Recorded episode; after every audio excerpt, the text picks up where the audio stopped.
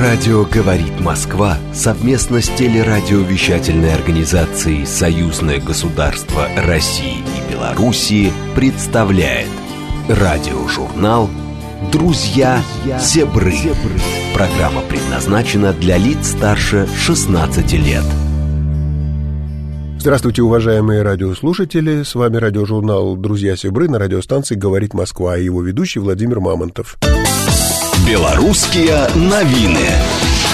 В Беларуси расширен список оснований для отзыва аккредитации средств массовой информации – Палата представителей Национального собрания Белоруссии приняла законопроект, предусматривающий расширение перечня оснований для аннулирования свидетельства о государственной регистрации СМИ и возможность применения ответных мер в отношении иностранных средств массовой информации. После одобрения Советом Республики документ поступит на подпись президенту страны.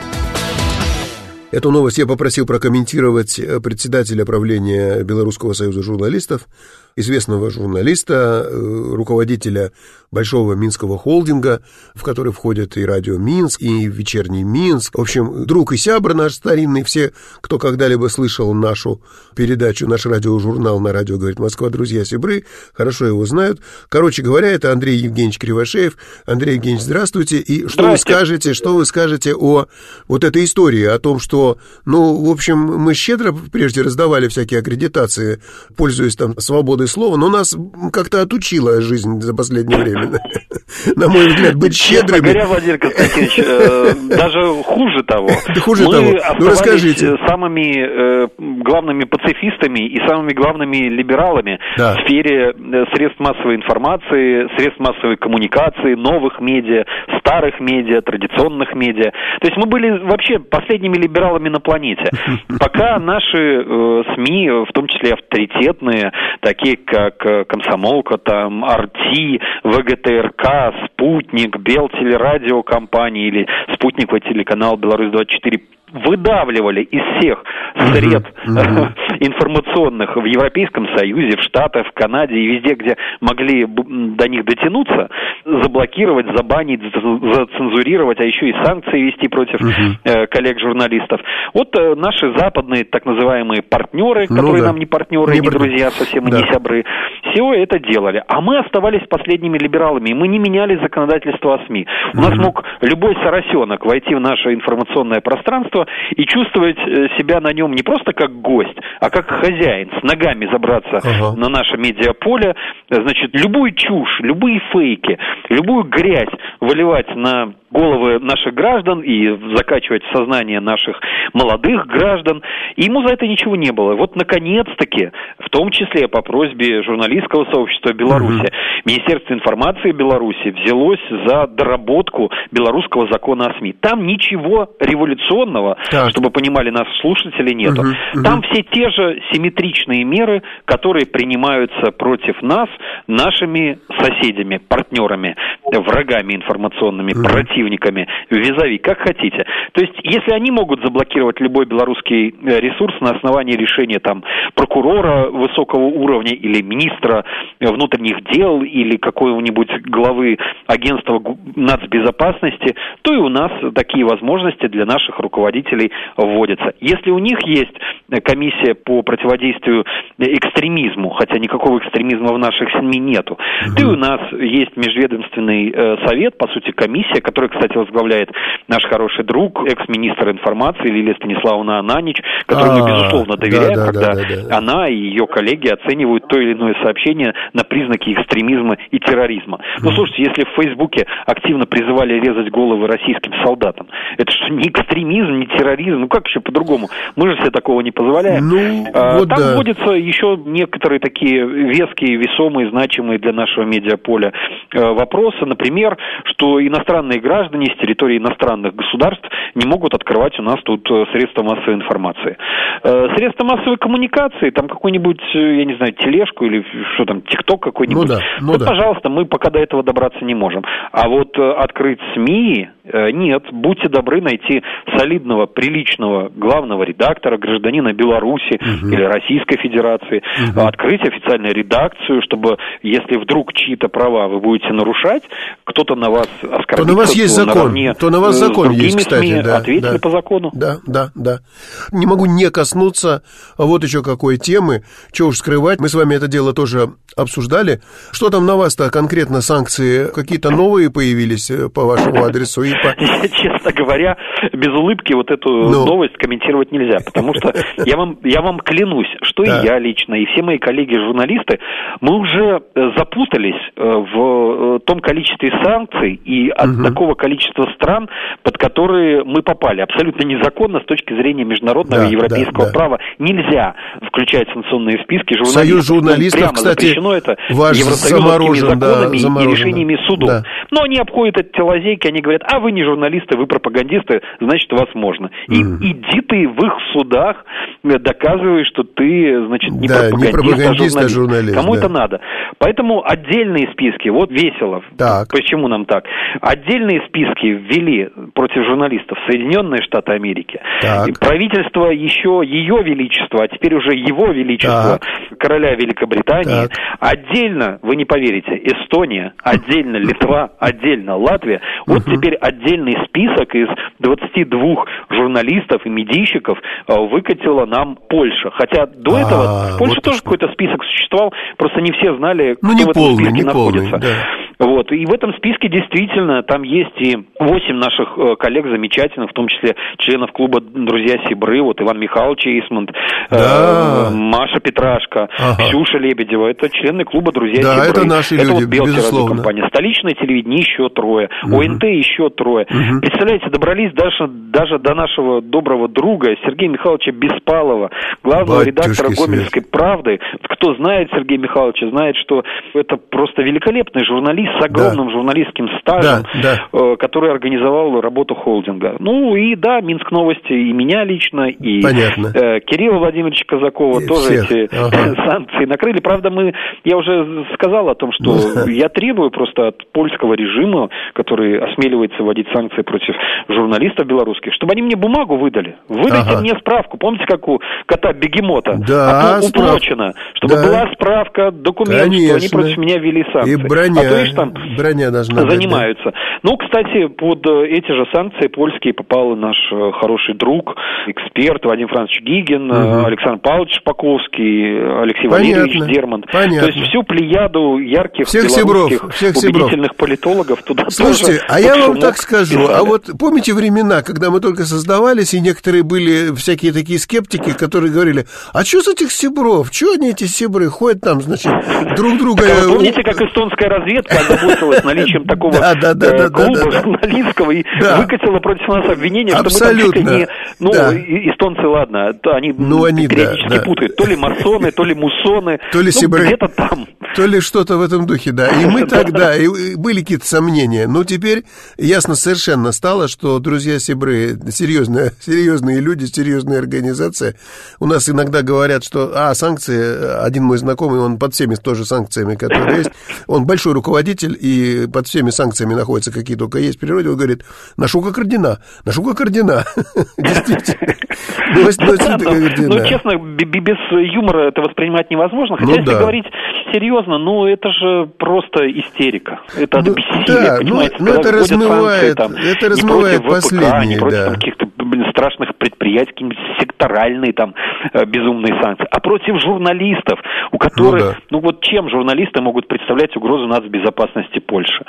Ну, я вот честно не знаю. Да, Но мы ну, не наверное. отчаиваемся, как Белорусский союз журналистов, мы будем через голову этого лицемерного, лживого, Мгм. коррумпированного польского режима говорить и с польским народом, и с нашими вменяемыми Вот Это, кстати, очень тонкая, товарищами. очень тонкая, точная мысль. Я, кстати, ее тоже заметил. Сейчас вот это очень точно. Через голову этого сумасшедшего дома мы будем говорить и с польским народом. Я думаю, может, это годится и с украинским, если они кто-то, Конечно, кто, конечно. кто-то еще антенны э, эти совсем уж не поснимал с крыши э, и еще способен что-то воспринимать, то они должны это понимать, что мы готовы разговаривать, и это очень глубокая, на мой взгляд, очень верная мысль. Андрей Евгеньевич, э, Да. сейчас несколько неожиданно, сейчас дрынь такая будет история. Сейчас еще одну новостишку я вам подброшу. А, Сейчас. Давайте, И мы, давайте. кстати, проверим, какие многостаночники белорусские журналисты. Вот сейчас мы все узнаем. Давайте. Белорусские новины. Беларусь намерена поднять тариф транзита нефти по дружбе. Белоруссия с 1 июля текущего года хочет повысить на 84% тариф на прокачку нефти по своему участку нефтепровода «Дружба» для компенсации потерь от снижения поставок российской нефти. В Транснефти подтвердили получение соответствующего письма от оператора белорусского участка «Дружбы».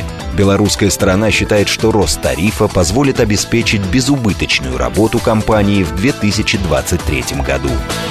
Андрей Евгеньевич, а вот теперь вы же, но экономист. Я, конечно, не главный транспортник белорусской э, столицы и вообще Республики Беларусь, далеко не нефтяник, но э, насколько я понимаю эту новость, угу. комментарии, которые собрали мы уже от специалистов, речь идет просто о выравнивании тарифов доставки э, сырой нефти и нефтепродуктов разными видами транспорта. Ну, не секрет, что из-за санкций растет стоимость доставки там танкерами этой нефти.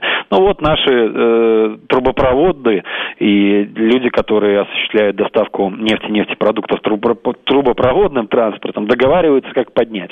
Плохого в этой новости то, что это ляжет на конечных потребителей, и Европейский Союз, даже Польша, вот, делая всевозможные ограничения на прокачку и сырой нефти, и нефтепродуктов, просто стреляет э, в ноги, в руки, в головы угу, собственным крупным промышленным предприятиям, которые являются конечными потребителями. И не только своими, но и э, потребителями этих э, нефти и нефтепродуктов во всем Европейском Союзе. Слушайте, он, немцы уже стонут, там последняя цифра, которую я встречал, более 12 тысяч крупных промышленных предприятий из, из Германии угу. уже совершили, как это модно у молодежи говорить, relocate, угу. то есть сбежали в США и в Китай. Потому что невыносимые цены на энергоресурсы, невыносимые условия э, производства э, в Германии из-за разрыва отношений с Россией, и вот этот транзитный мостик в виде Республики Беларусь нарушен. Да. Поэтому ничего страшного это, в этом нет. Но, Нам, по крайней мере, да. Что хорошего из этой новости, я вот могу к ней добавить просто хорошего. Угу. Беларусь и Россия стали первыми странами в мире, которые в рамках союзного государства полностью перешли на расчеты в национальных валютах и в валютах дружественных стран. Вот мы помним помните, мы в рамках «Друзей и Себров», да. наверное, десятилетия да, да, да, да, и в частных беседах обсуждали, ну как же так, почему мы должны вот этими долларовыми бумажками друг с другом-то угу. рассчитываться угу. и обмениваться? Ну что это за безобразие в рамках союзного государства? И вот э, такая замечательная новость прозвучала. Еще более замечательная новость, надеюсь, что в радиожурнале в следующем мы уделим этому внимание, заключается в том, что когда белорусский рубль стал торговаться на московской валютной бирже, объем торгов тут же вырос в астрономические 110 раз. Вот вам результат, вот это реальное дело. Так что, как за эти трубы платить? Конечно, в белорусских рублях и российских рублях. Угу. Как за эту нефть и нефтепродукты мы потребуем э, заплатить нам? Конечно, в белорусских и российских рублях. Пускай они там мучаются сами со своими валютами. Андрей Евгеньевич, очень хорошая такая оптимистическая нота еще одна, э, которую я замечу. Это «а пусть они там сами». Вот это очень важный момент. Русская, белорусская пословица говорит, не было счастья, это несчастье помогло. Мы внезапно поняли, что и валюта у нас, а, мы можем ею совершенно спокойно обмениваться, обходиться. Ну, мы всегда это знали, ну, и сейчас в этом убедились окончательно. И вообще многие вещи, я сегодня прочитал по дороге, пока ехал, кто-то из наших больших чиновников, Рогозин, по-моему, сказал, что вот эти э, трудные времена, они приводят к тому, что становится совершенно ясно, у кого прочный стержень внутри, а у кого гнилой. Сегодня об этом же сказал президент Беларуси, сказал, да? Силовиками да, и руководителями Серьезно, спецслужб да? нашего да. объединения ОДКБ. Ровно об этом. Трудные времена испытывают, э, испытывают наш характер, на, нашу волю. Нашу а поверьте, волю. у нас и характер, и воля Хватит имеется. Это. Ну и замечательно. Счастливой э, вам поездки в Брест. Я знаю, что вы поедете да. по своим делам, там, по журналистским в Брест. Вот, передайте брестским друзьям Сибрам тоже всякие добрые слова от нас и от радиослушателей. Ну и всего вам доброго. Спасибо за комментарий. Обязательно передам. Всего доброго. Уважаемые радиослушатели, я хочу вам рассказать об одной, в общем, важной для друзей Сибров вехе – Друзья Сибры приняли участие в лихачевских чтениях. Это такая история. Уже 21-е лихачевские чтения проходят в университете, гуманитарном университете Санкт-Петербурга под руководством и при деятельнейшем участии ректора этого института Александра Сергеевича Записоцкого. И почему друзья Сибры? А вот потому постепенно так белорусская делегация на лихачевских чтениях, которые представляют собой не только просто какую-то историю памяти Дмитрия Сергеевича Лихачева, философа, культуролога и так далее, а они, в общем, это такое ресталище, на котором люди, которые туда приезжают, э, легко и, в общем, э, составляя уже определенный коллектив, легко и откровенно говорят об очень важных вещах, широко загребая от э, философических высот до нашей земли грешной, политики сегодняшние и так далее. Там очень разные люди принимают участие, э, и все светилы, все умницы. В этот раз приезжала к нам э, Мария Владимировна Захарова, представляя МИД, который, кстати говоря, прямое участие в лихачевских чтениях, в их, в их создании тоже имеет и многие другие замечательные люди. И вот белорусы постепенно, белорусская делегация постепенно там расширяется, расширяется. И в этот раз была такая солидная, серьезная делегация. Возглавлял ее Игорь Иванович Бузовский, государственный деятель белорусский, заместитель э, руководителя администрации Беларуси, но он и журналист, и, и политолог, и ученый. Он как раз и ввел вместе с Марией Владимировной Захаровой секцию, которая была, может быть, самой важной на этих лихачевских чтениях. Это была секция «Существует ли мультиполярный мир?» И если существует, то каким ему быть. Это была очень интересная история, и друзья-зебры там в разном составе принимали в этом участие и свой вклад в это дело сделали. Именно на этой сессии я познакомился с Александром Геннадьевичем Шумилиным, он академик-секретарь Академии наук Беларуси, он вообще физик, математик, экономист, занимал разные всякие высокие, в том числе очень должности, но при этом это просто еще и очень широкомыслящий, образованный собеседник. Вот с ним как раз мы и решили поговорить о некоторых э, важных вещах, которые обсуждались в ходе лихачевских чтений, ну и вообще витают в воздухе. Вы сегодня очень интересно выступали, и в частности, тут много было разных версий, на чем основывается многополярность, если она вообще этот термин, если принять этот термин, кто наговорил на кто на государстве, кто на авторитете международном, кто на деньгах – или на всем сразу и так далее, и так далее. Вы высказали интересную мысль о том, что мы немножко преуменьшаем значение технологии и вообще науки, движения вперед, как бы, если я вас правильно понял, движение вперед как того критерия, по которому люди выстраиваются к этому полюсу страны, люди. Вот верно ли я вас понял? Да, абсолютно верно. Мы вот мы традиционно привыкли, что вся экономика строится на деньгах.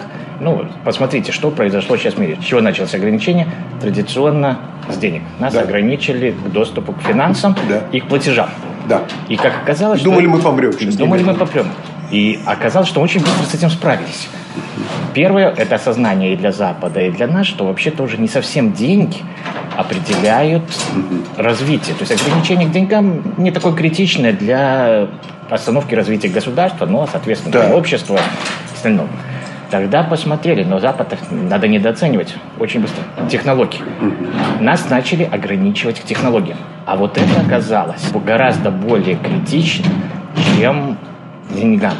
Потому что технологию нельзя, с одной быстро заменить. То есть это процесс во времени. Делаем автомобиль, ну, не было там АБС. Да. Все, Автомобиль хуже того, который признан... Нет, да, да его надо все равно все изменять. Равно, да, Пока да. мы убрали АБС, во-первых, он уже хуже, во-вторых, мы убрали технологические процессы, надо переделывать документацию, хотя автомобиль не самый сложный, как бы там сегодня да, из, этой истории, из, из этой истории.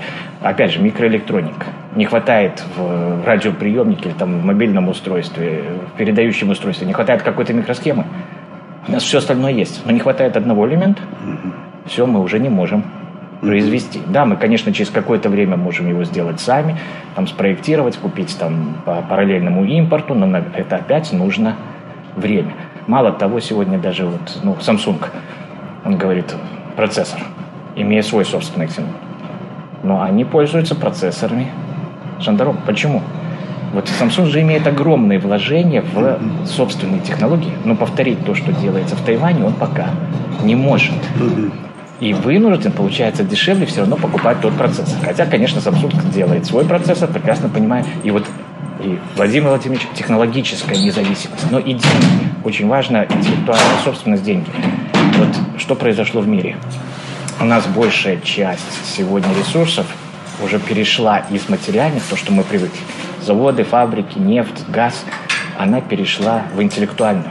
То есть сегодня капитал Tesla, Google, э, там, Microsoft, это же даже уже и не люди. это наличие патентов, технологий и бизнес-моделей. И человек, создав программный продукт, ну, через буквально месяц может быть миллионер. В банке миллион угу. заработать гораздо сложнее. Сложнее, да, да, да. да, да. И да в любой другой сфере. А угу. тут ты просто дал идею, почему пошли эти стартапы, значит, э, бизнес-разработки. Вы привели даже хорошую, хорошую цифру. А, Белоруссия там, э, если я правильно перевожу, если что совру, вы меня поправьте, там 8 миллиардов заработала на экспорте продуктов, продуктов питания, питания и, и 3, 3 миллиарда долларов 3 на миллиарда на в IT программного, в IT сфере. Так вот теперь надо задумать, сколько надо ресурсов было вложить, чтобы произвести продуктов питания на 8 миллиардов, угу. и сколько фактически компьютеры... Ну и сколько, давайте посмотрим, ну и что получается, 6, 6 потратили, 8 получили?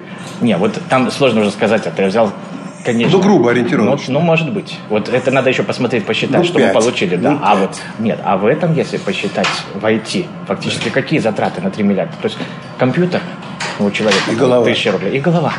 То есть никаких зарплата хорошая. Ну, зарплата Но зарплата должна быть хорошая, чтобы не уехал гад. Нет, да. А то он гад возьмет и смоется. Но, но все да. равно зарплата хорошая. Ну, не гад, но, ладно, но она, будет, но она будет на порядок ниже, чем тот заработок, который получили компании на экспорте в IT-сфере. Mm-hmm. То есть мир меняется, то есть он уходит вот в эту цифровую реальность. Ну и не говоря о том, что вот сейчас мы, там, следующий вопрос, вот, искусственный те, э, интеллект. А вообще, если порассуждать про деньги, вот у кого-то явилась, с точки зрения технологий, появилась прекрасная идея, просто гениальная, я бы сказал, mm-hmm. с биткоином. Вообще, с точки зрения технологий, если я купил сегодня ноутбук, не, ну, ближайший, если я не играю в игры, да.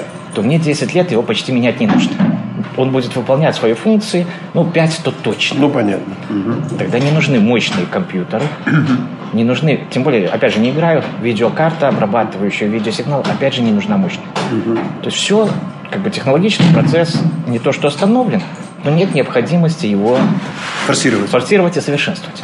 Ну и тогда появилась гениальность, а тогда что компьютер простаивает? Пусть он не зарабатывает деньги.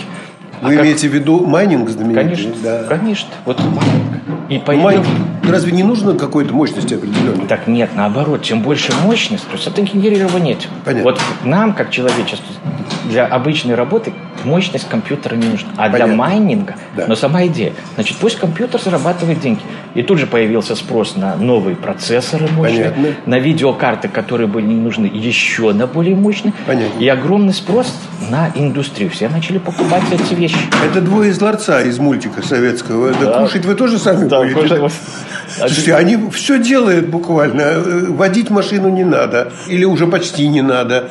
Значит, компьютер, как вы очень тонко заметили, а, пусть сам зарабатывает. А Мы-то ему зачем? зачем очень хорошо.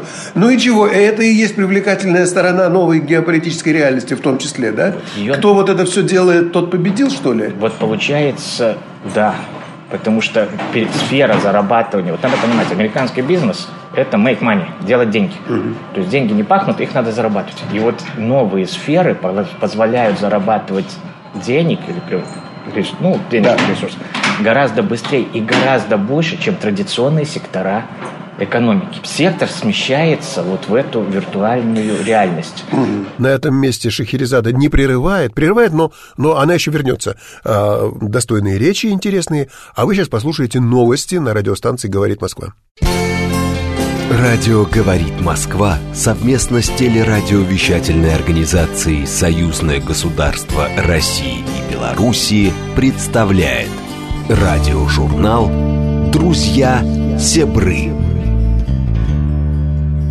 Ну вот мы и вернулись. Э, с вами радиостанция «Говорит Москва», радиожурнал «Друзья Сибры», его ведущий Владимир Мамонтов и его собеседник Александр Геннадьевич Шумилин, белорусский ученый, академик-секретарь такая у него должность, а вообще он и математики сечет, и в экономике разбирается. И вообще мы с ним поговорили по широкому кругу насущных, современных, иногда, прямо скажу, прям животрепещущих проблем. Хорошо, допустим, вот мы с вами заработали денег, купили себе что-нибудь, ну, кому, кому что нравится, кто костюмчик себе новый справил, кто-то, значит, машину новую купил и так далее. А государство получило эти деньги. Вот что государству? Она что же в виде налогов, в виде чего-то? Оно же, оно же тоже получает да, какие-то конечно, деньги. Оно, да, несомненно, да. с этих компаний. Куда надо тратить их? Куда государство в новой реальности, ну, скажем, Беларуси, России, может быть, другим тоже, тем, кто следует за нами. А вот вы знаете, вот здесь почему и происходят события. Вот каждые сто лет э, происходит государство, это вообще как бы структура ограничивающая. Да. И вот, как вы сказали, собирает со всех нас налоги, да. оно определяет, куда развиваться дальше. Да. И вот сегодня мы подходим к смене социально-экономической формации. И вот ага. Какая она будет? Виртуальная реальность мир. Вся молодежь сидит в виртуальной реальности. Не только у нас, во всем мире. То есть и все больше и больше туда погружается. Нам наши вот э, приводили пример, там внуки уже там с трех лет да, да, компьютере да, да. владеют, и, и они уже там живут. Они там рассказывают о себе, они там черпают оттуда информацию. Следующий вопрос в таком случае. Скажите, они воевать тоже будут там, в этой виртуальной реальности? Они воюют, на виртуальных танках? Они воюют на виртуальных танках. Ну, но это, бескров... но это бескровно как-то. Да, не, она хорошо, как, пока она не переносится в этот мир. Но сегодня, опять же, технологически, если брать, мы можем подвести суициды через соцсети. Mm-hmm. Вообще сегодня технологии это уже позволяют. Вообще при желании мы можем подвести человека к самоубийству. А второе вот происходит, говорит, ну, тоже у нас был в Беларуси mm-hmm. там молодой случай, человек да. пошел и там топором э, ну, да, начал да, да, это. Да, да, То есть он начинает путать виртуальную, он воюет в виртуальной, где это вроде как безопасно. Чепуха, да, и безопасно. Безопасно. Да. Он выходит в этот мир, угу. и он не отличает виртуальный мир с реальным. Так надо закрыть этот мир вообще. И пусть сидят там в этом Но, виртуальном. Как любой технологию невозможно. Вот как любой технология, она не получится. Его нельзя закрыть. Любая технология, как бы мы ни хотели, она все равно, она появившись, она начинает развиваться. Ее не получится, ну, закрыть, опять же, вот, все мы там тоже так приведу пример. Ну, все знают уже там последние, наверное, лет сто, что наркотики плохо. Ну да. И кто их за и что, и что из этого? И что из этого? Ну, все знают. И кто? Наоборот, Плохо, на, на Западе конечно. уже все, Ужасно. все легализовали. Вот на Западе уже легализовали. Легализовали. Вот э, там последние там, 50 лет Да вот как боролись. плохо. Ну и что, ну, из, и что, этого, да, и что из этого? И вот да. и все равно этот процесс, да. ну, опять же, это вот связано, кстати, компьютер это сегодня позволяет тоже делать. Тоже. Водка, э, наркотики – это получение удовольствия. То есть минимальными затратами. Сегодня технология, опять же, там виртуальный шлем – может воздействовать на мозг. То есть, если раньше нам таблетку надо было... Минуя таблетку. Минуя таблетку, и человек получает удовольствие. Ему становится хорошо. Я хотел у вас спросить, а вы сказали, к самоубийству может подвести. А я хотел спросить, а к счастью может подвести? Может. А вы говорите, там, без, без таблетки сразу к да, счастью? к счастью, абсолютно верно. Человек, одев шлем или подключив компьютер, он может чувствовать себя счастливым, удовлетворенным. И вообще вот я бы порассуждал другое. Угу. Вот технологии сегодня развиваются так быстро, вот Илон Маск говорит про искусственный интеллект, да. давайте пока приостановим. Угу. А почему? Ну, Думаю, Илон Маск далеко не, далеко не самый глупый человек в этом мире сегодняшнем. Он, он говорит, по-моему, один из лидеров. Да, он, э, и вот сегодня он говорит, подождите, потому что мы не можем осознать, к чему это ага. может привести. Ну вот пример, опять же, у нас э, старый хороший советский фильм, вот электроник. Да, это фактически искусственный интеллект. Да. И заметьте, он в один прекрасный момент, он говорит своему создателю, mm-hmm. говорит, а я хочу стать человеком. Я хочу поставить себя, вот моя цель стать человеком. Mm-hmm. И убежал. Да, вот, вот это вроде как бы... Да. И при том он превзошел да. и в школе, и в ну, спорте. Да. Он везде превзошел обычных детей.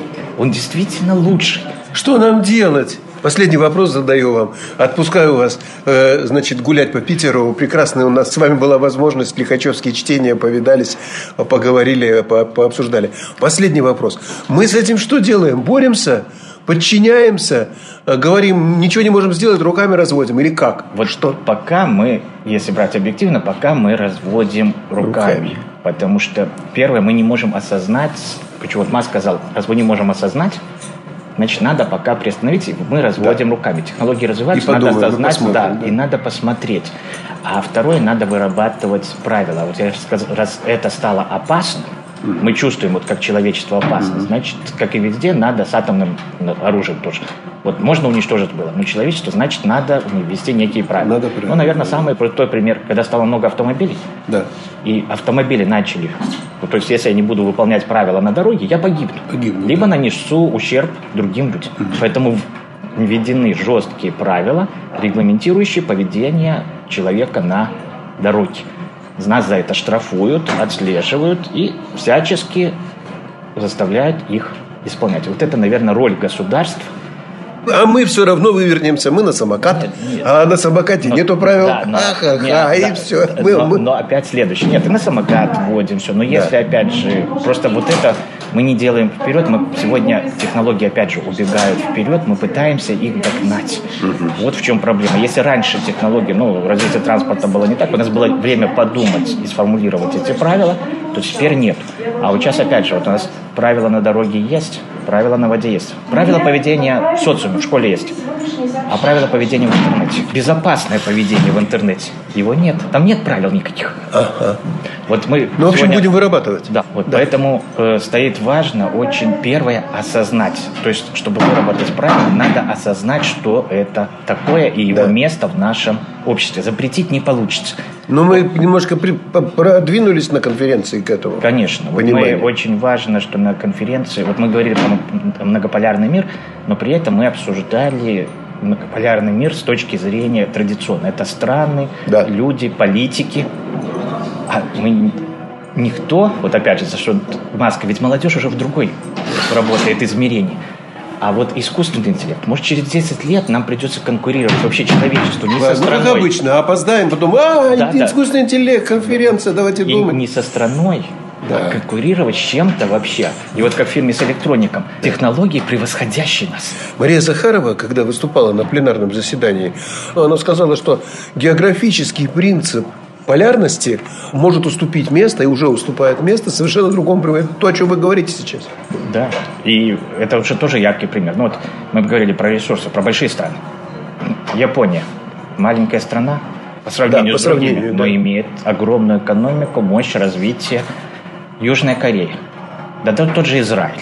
Да. Он не имеет вообще никаких ресурсов, кроме людей. Ни воды, ни почв, нет. Один из самых крупнейших сегодня или быстро растущих экономик. Ну, кстати, про науки. Но Израиль вкладывает деньги. А вот да. куда вкладывать, наверное, я бы сказал, да. вот мы должны повернуть сегодня человек, ну, пока, слава богу, не искусственный интеллект. Вот человек, его развитие определяет, как и наш вот, ну, человек разумный. Homo sapiens. Вот я бы вкладывал куда государство в развитие ресурса и создавал, ведь нашим детям, почему происходит, в интернете, им надо самореализоваться. Когда я удовлетворил по пирамиде Масло свои да, да, да. минимальные потребности, Покушай. следующее – это самореализация. Э, одежку купил. Да, одежку тоже. А вот теперь, так вот, вкладывать надо в человека и создавать вот это будущее.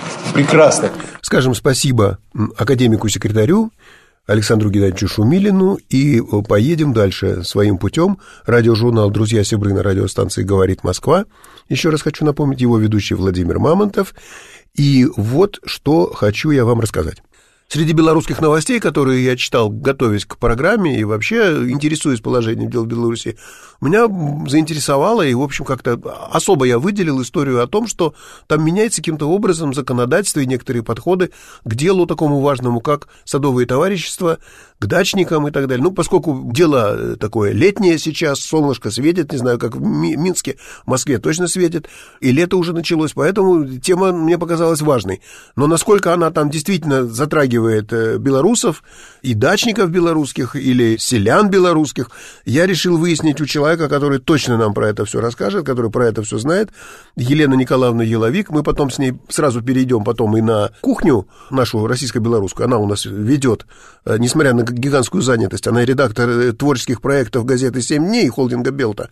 Но, несмотря на эту гигантскую занятость, она у нас ведет еще и кухонную рубрику. Она вот уже там посмеивается. Это она там посмеивается. Да, Елена Николаевна, здравствуйте. Давайте сначала про дачников. Приветствую вас. Да, это вот тот самый указ, он называется очень просто. О садоводческих товариществах. А, так, тот так. самый указ, которого люди очень ждали. А, очень вот долгий путь прошел при разработке, Понятно. изучалось общественное мнение, так. и встречались э, эксперты с местными властями. И в итоге, э, наконец-то, у государства, к счастью, для тысяч дачников дошли руки до этого вот серьезного вопроса. Так. Я думаю, что у вас тоже ситуация где-то в чем-то похожая. Угу. Не знаю, насколько вы уже ее законодательно урегулировали, но все равно думаю, что нет предела совершенству, да. и наш опыт вам тоже покажется интересным. Вот не без этого. Я когда планировал, что мы э, с вами про это поговорим, вот у меня эта мысль тоже у меня, честно вам скажу, мелькала. Я не, может быть, я не самый большой знаток дачного хозяйства и тем более юридической его защищенности, но тем не менее очень интересно узнать, а как в Беларуси? Ну, вот, э, смотрите, я вам расскажу о наиболее таких э, важных моментах э, этого документа. К примеру, у многих наших граждан в собственности были два там или три участка. Один участок купили, другой там достался по наследству. Как угу. уплачивать членские взносы? Так. Вопрос был открытым. Так. Теперь ясно, что те же членские взносы будут уплачиваться уже в зависимости от того, сколько у тебя участков, какие именно услуги ты получаешь. Угу и уже конкретизированы целевые направления формирования членских взносов. Если раньше ты платил, и куда эти деньги шли, ты не знал, то теперь уже будет конкретно все это перечислено. Угу. Дальше. Очень важное решение, конечно, это энергетический вопрос. Так. Мы знаем, что те люди, которые проживают в квартирах или частных домах, у них есть прямые договоры да, с энергосбытом. Угу. Я не знаю, как у вас называется. Ну, э, энергоснабжающая да, организация. Да, да, да, у нас да. Э, Белэнергосбыт. Угу. Вот, договор заключал, а раньше, как в, на дачах, договор заключался с садоводческим товариществом, как с юридическим ли, лицом. Угу. И, соответственно, да, расчет за энергию, да, угу. шел в основании показаний группового счетчика. А что такое групповой счетчик? А, один прибы, приезжает один с утра до вечера, на даче, да, да, да, а другой косит, там да. чуть ли не мастерскую имеет угу. и использует да, электричество по полной. Угу, и угу. это тоже было совершенно несправедливо. Понимаете? Да, правда. Так сейчас будет сделано так. Наведут порядок с сетями, посмотрят их, обследуют. Если там все нормально, все хорошо, их возьмут на баланс уже государственной организации по электроснабжению. Угу. И каждый человек, каждый дачник, как мы их называем, да, людей, которые угу. проживают Дачник, конечно, в этих конечно. домиках, каждый дачник уже напрямую будет заключать договор непосредственно с государственной организацией, которая продает электричество с электросетями нашими, да. Угу. Будут установлены выносные, как они называют, выносные счетчики – и принцип, конечно, справедливости возобладает. Это очень-очень да. такой важный момент. И кроме того, вы же понимаете, что такое тарифы.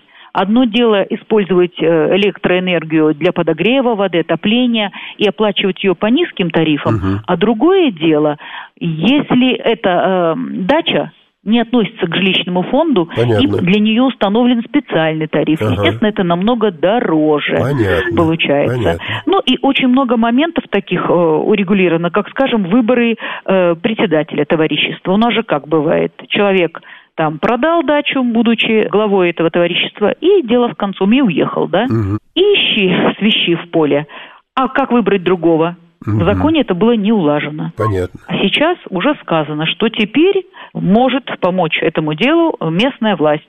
Если председателя ага. товарищества нет, то она берет на себя инициативу, организовывает выборы и избирается новый руководитель садоводческого товарищества. И уже, значит, управляемость, э, вот достаточно этих тяжелых была, ситуаций, которые угу, раньше возникали угу. с управляемостью, теперь не будет. Угу. И председателя правления будет выбрать гораздо понятно, легче. Понятно. Елена Николаевна, что хочу спросить. А вот э, у нас бы тут стали бы смотреть все эти меры на просвет и обнаружили бы кое-кто, что а, а нет ли в этом попытки типа больше заработать на несчастных дачниках или счастливых наоборот? Обладателях э, земельных и иных участков. Как встречена, короче говоря, эта история? То есть вы ее описали как долгожданную, если честно, вот в первых строках. Конечно, но да. когда государство наводит где-то порядок, это для нормального здравого человека всегда понятно, хорошо. Понятно. Потому что все равно в ближней и дальней перспективе он получит плюс. Угу. Если меньше платить за свет, угу. в разы меньше угу. за свет, это угу. как? Это что, невыгодно? Ну, Или вот, скажем, лучше, вот вопрос, который э, уладил этот указ. Ведь раньше, знаете, в, садов, в садовых товариществах, скажем так, садовое товарищество, угу. назовем проще выговаривать, угу. было очень много имущества, которое называется, вот термин такой смешной, выморочное. Выморочное имущество. Как интересно. То есть это имущество, так, когда нет наследников, когда нет, или они отказались от имущества, и простаивает этот дом, разрушается, соответственно, э, придомовая территория в ужасающем состоянии, как у нас в Беларуси говорят, быльем поросло. Вот все быльем поросло, да? Да, да, в России Сейчас тоже этот говорят. вопрос будет улажен. Местные власти могут такие садовые домики или имущество выставлять на аукцион и продавать. То есть человек приезжает к себе на дачу и видит Хорошо. вокруг чистоту и порядок. Хорошо. Это хорошо? Хорошо. Или плохо? Хорошо. Ты из окна выходишь Хорошо. на балкончик свой на даче или смотришь в окно и видишь там разруху. По-моему, это не есть правильно. Елена Николаевна, открываем рубрику, заново открываем сравнительную рубрику российского, русского и белорусского языка. Выморочный. Э, у нас э, Выморочное выморочный, имущество. потрясающее слово. Выморочное да, имущество. выморочное Ну, имущество. Марокко, потрясающе. наверное. Наверное, да, с которым Марокко. У нас, же, у нас же выморочный, это немножко далекий от жизни, такой какой, какой-то, я не знаю, имеет и переносный какой-то смысл. Но об этом в другой рубрике, когда-нибудь в другой раз поговорим. А сейчас я хочу вам небольшую, прежде чем мы перейдем на кухню, а мы не забыли, что пойдем на кухню, но перед этим прям совсем уже близко к кухне. Дело в том, что ваш премьер-министр, ну, не буду забегать вперед, сначала сейчас новость прозвучит, а потом мы чуть-чуть ее прокомментируем и на кухню. Белорусские новины. Головченко. Население должно быть обеспечено огурцами и томатами в межсезонье по приемлемым ценам. Премьер-министр Беларуси Роман Головченко заявил, ключевой задачей развития тепличного комплекса страны является ритмичное обеспечение населения овощной продукцией в межсезонный период по приемлемым ценам, о чем имеется соответствующее поручение главы государства. Минсельхозпроду была поставлена задача по формированию плана графика модернизации и строительства объектов тепличного хозяйства, а также выработки комплекса организационно-финансовых мер, которые позволили бы эффективно развивать тепличный комплекс. Елена Николаевна, мне показалось, еще попутно показалось трогательным, что целый премьер-министр вот так э, заботится, чтобы у всех были огурцы и помидоры. Это очень хорошо.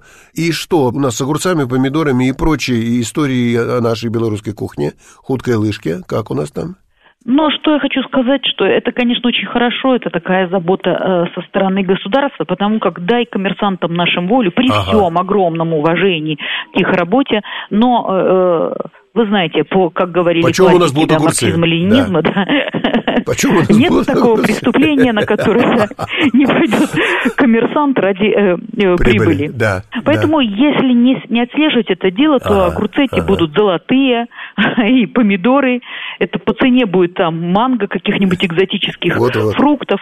Поэтому государство дает такой сигнал, что, Мгм. ребята, мы не против того, чтобы вы на этом заработали, это действительно э, важно, иначе теряется смысл вашей деятельности, но совесть вы должны иметь. Хорошо. Понимать, что вы Хорошо. продаете своим же землякам, своим же людям, Да, огурцы и и сделать так, чтобы огурец или помидор был какой-то несказанной роскошью, ну, конечно. Ну да, э, этого мы не такого не- не- не- да, не допустит наше государство. И это, это, конечно, правильно.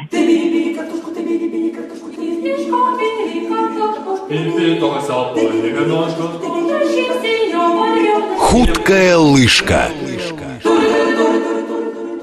Елена Николаевна, с огурцами и помидорами разобрались, и таким чудесным волшебным образом мы оказались на нашей кухне. Рубрика «Худкая лыжка». Ну что у нас сегодня? Э, Какая, какой сюрприз от вас? Владимир Константинович, у нас была худкая лыжка, то сегодня будет очень худкая лыжка.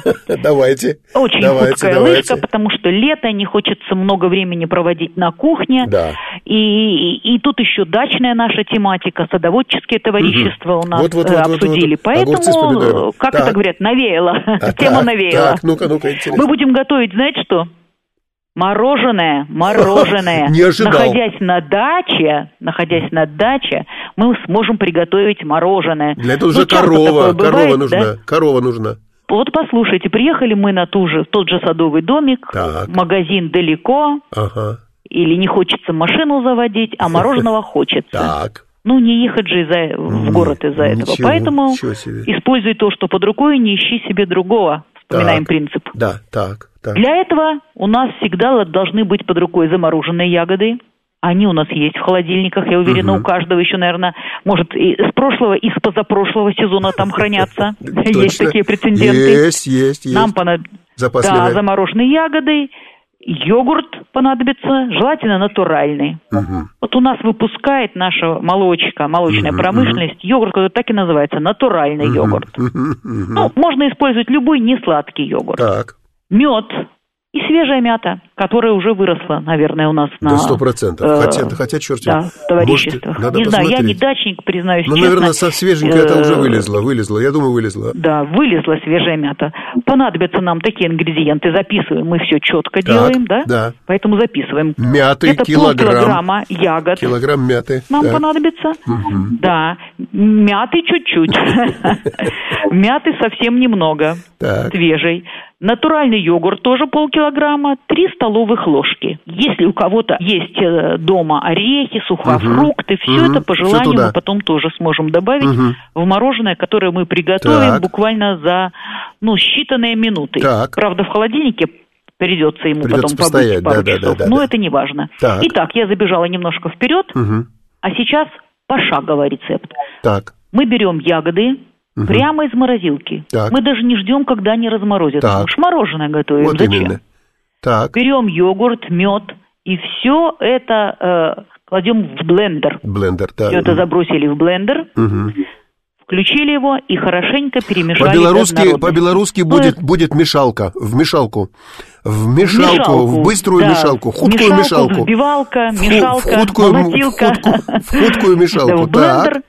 Так угу. и хорошо перемешиваем до однородности. Ну, на это нам понадобится буквально минута, а то да. и меньше. Так. Всю эту массу мы выкладываем в миску угу. или в какие-то э, формочки. красивые формочки. Да, ну, да, у кого да, что да, там есть, дача, на даче под рукой. Угу. Хотя это, почему я говорю дача, дача? Это все можно делать и, и дома. Не, ну, на даче не хорошо. для этого ехать на дачу. Ну, есть это что-то полностью в этом. натуральный да, продукт. Да, да. Так, так, так. Разложили эту массу в миску и поставили в морозилку.